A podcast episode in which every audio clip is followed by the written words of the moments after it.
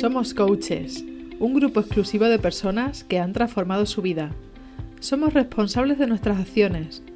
Hemos convertido la queja en propósito, enfocándonos en nuestro propio crecimiento.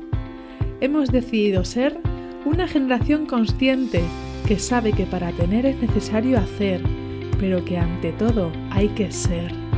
Ahora somos libres y tenemos la misión de cambiar el mundo. Soy Yadira Delgado y este es el podcast de los coaches. Bienvenido. Beth, ¿qué tal? Pues muy bien, encantada de hablar cara a cara contigo. Beth y yo nos conocemos de Instagram, de Instagram, de seguirnos mutuamente. Y yo, la primera vez que, que te vi, que era lo que te hemos comentado, por lo que quiero yo hacer la entrevista, pues dije, oye, qué atrevida la tía que se pone aquí a relacionar a Harry Potter con el coaching.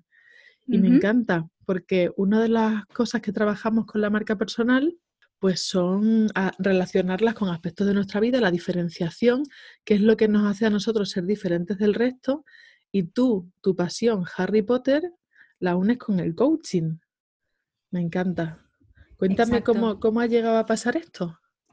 Pues yo creo que ha sido como, como, una fusión natural de las cosas, ¿no? Porque a mí me gusta Harry Potter desde hace muchísimos años.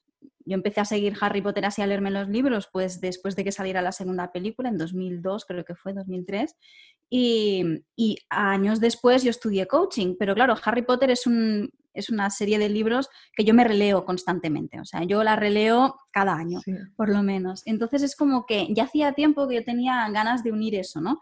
Harry Potter y el coaching, porque es como me gusta Harry Potter, me gusta el coaching y yo veía muchas lecciones de vida en Harry Potter. Entonces es como, bueno, mira, pues era un proyecto que, yo quería hacer y al final pues dije, voy a hacer el podcast y, hice una lectura de capítulo a capítulo eh, del primer libro relacionándolo con un tema y relacionándolo con el coaching. Pues eh, te voy a pedir luego que me cuentes a ver un, algún aprendizaje para acabar, para acabar el podcast.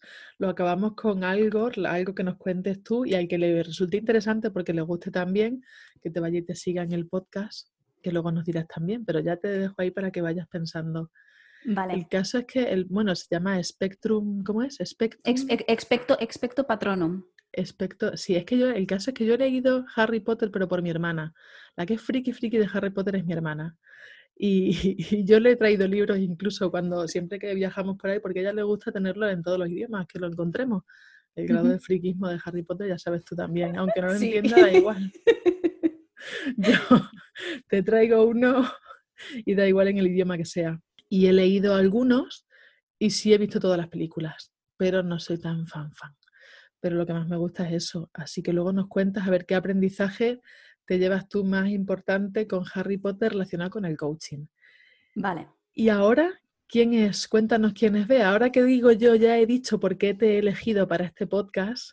Cuéntanos quién es Beth. Pues yo soy multipotencial, y dentro de eh, otra cosa que uní, ¿no? Es como, bueno, pues yo estudié coaching entre una de las muchas cosas que yo he hecho en mi vida, porque también hice, bueno, en la universidad yo hice periodismo, hice japonés, he hecho un montón de cosas como buena multipotencial. Y entonces también em, cuando hice coaching era eso de, bueno, ¿y a, quién, a quién me dirijo con el coaching? ¿no? Y estuve como unos años así que no sabía muy bien y en 2018 cuando descubrí el concepto multipotencial fue como, vale, ahora ya está o sea, coaching y multipotencialidad. Y ahí Ahora lo entiendo todo, ¿no? Exacto. Y entonces, pues yo trabajo con personas multipotenciales para que, para que entiendan su multipotencialidad, entiendan los puntos fuertes y, los obstáculos que tenemos como multipotenciales y usando eso como, como guía, usándonos a nosotras mismas como guía, pues eh, poner alcanzar los objetivos que la persona quiera, ¿no? En ese aspecto sí que hago el coaching, pues evidentemente para alcanzar los objetivos, pero sin eh, al ser multipotencial, pues tenemos como muchas cosas que queremos hacer. Entonces es como, bueno, siendo consciente de que el tiempo es lineal y no podemos hacerlo todo en el mismo momento, pero bueno, vamos a establecer prioridades sin tener que decir, no, te tienes que centrar en una sola cosa y olvidarte del resto, ¿no? Es posible, es posible hacerlo. Es posible que un, multipotencial, porque yo como un poco de multipotencial, pues a veces digo, no, he, sido, ahora sí soy capaz, por, quizá porque he encontrado mi pasión también, que es lo que quiero hacer, pero dejo muchísimas cosas abiertas. ¿eh? Sí, es, eso, es aprender que esa, es otra cosa que, trabajo con las personas multipotenciales, entender nuestro ciclo, porque sí que muchas cosas nos llaman la atención, pero todo tiene un ciclo para nosotros, ¿no? Es como que lo que significa para nosotros terminar algo no significa lo mismo para una persona que quizás sea especialista. Entonces es bueno entender esos ciclos, entender en qué punto pues algo nos deja de interesar y aprender a ser compasivas con nosotras, no a machacarnos de otra vez, estoy igual, sino es como, vale, estoy llegando a este punto del ciclo, vamos a ver de qué manera puedo darle un cierre y puedo darle un fin para que no se nos quede en la cabeza dando vueltas. Claro. Porque es lo que nos pasa a veces, que parece que, ostras, se nos ha olvidado, bueno, se nos ha olvidado, es como que ya no nos apetece y pero no le damos un cierre como tal y se nos queda en la cabeza en bucle. Claro. Entonces, pues ahí entender el ciclo y, darle un cierre. Claro, claro, claro, claro. Pues mira, gracias porque ahora entiendo muchas cosas. Sí. Ahora entiendo muchas cosas que no, que, y, es verdad que te queda siempre, quizá también por el que dirán, ¿no? Por el que dirán luego y por lo que piensan el resto. Sí, eso, eso también tiene mucha, mucha fuerza porque llevamos toda la vida escuchando que la manera en la que somos está mal. Es como que te tienes que centrar en una cosa, eh, estudia y trabaja de lo que estudias y ahora esto por suerte está cambiando. Todavía estamos muy, muy influenciados por el modelo especialista, pero poco a poco va cambiando y vamos entendiendo. Entonces, pues yo creo que es inevitable en cierta manera el, sentir esta presión, pero por eso el conocernos y conocer nuestros ciclos y qué es lo que nos llena y qué es lo que nos mueve, pues eso ayuda a que veamos que sí que terminamos las cosas, veamos que sí que somos capaces de enfocarnos y trabajar en algo y que, y que nosotras podemos decidir cuándo le damos fin a algo y que algo que sea de provecho, entre comillas, no tiene por qué ser algo que nos dé dinero. Claro. Que sí, pero no todo tiene por qué darnos dinero. Es que de cara, de, cara a la galería es lo que te exigen. Claro. De cara a la galería, ¿cómo demuestras? Pues con unos resultados y esos resultados tienen que ser económicos, porque si no son económicos, pues no. Para, de cara a la galería no sirve. Entonces, pues eso es importante como multipotencial. El, antes de empezar un proyecto, ya proponernos qué es mm. lo que queremos con eso. ¿No? Y es como, bueno, quiero dinero, sí, no, o cómo voy a saber que está terminado. Y para eso que te digo yo, para darle un cierre, porque si no, eso es lo que yo creo que nos machaca en cierta manera. Claro.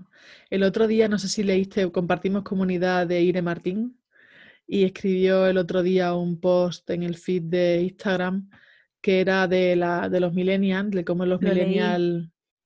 Y entonces yo en este, bueno, para los que no lo leyesen, pues como que, como que nosotros hemos pasado por muchas, por varias fases, por varias crisis y que nunca vamos a conseguir nuestros objetivos, nunca vamos a conseguir lo que queremos, porque nos pilló la crisis del 2008, que nos vinimos al que no encontrábamos y a mí en aquella crisis del 2008 lo que me decía la gente, ¿y trabajas de lo tuyo?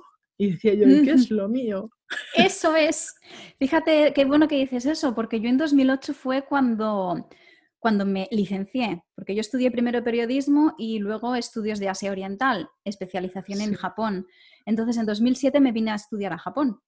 Entonces, yo terminé mis estudios en Japón, volví a España en, en agosto de 2008, había trabajo pana.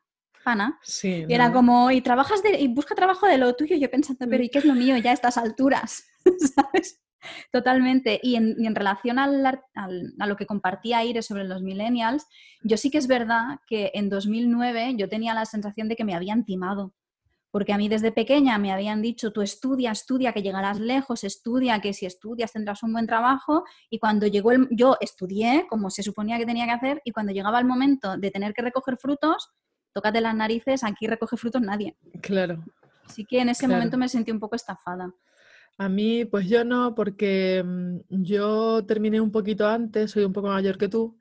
Mm, yo estudié filología inglesa, me fui a Inglaterra y en 2008 yo decidí, bueno, en 2006 de hecho, me salió una oportunidad, fui a Estados Unidos y cuando llegué aquí encontré trabajo de lo mío, que no era lo que la gente pensaba que era lo mío.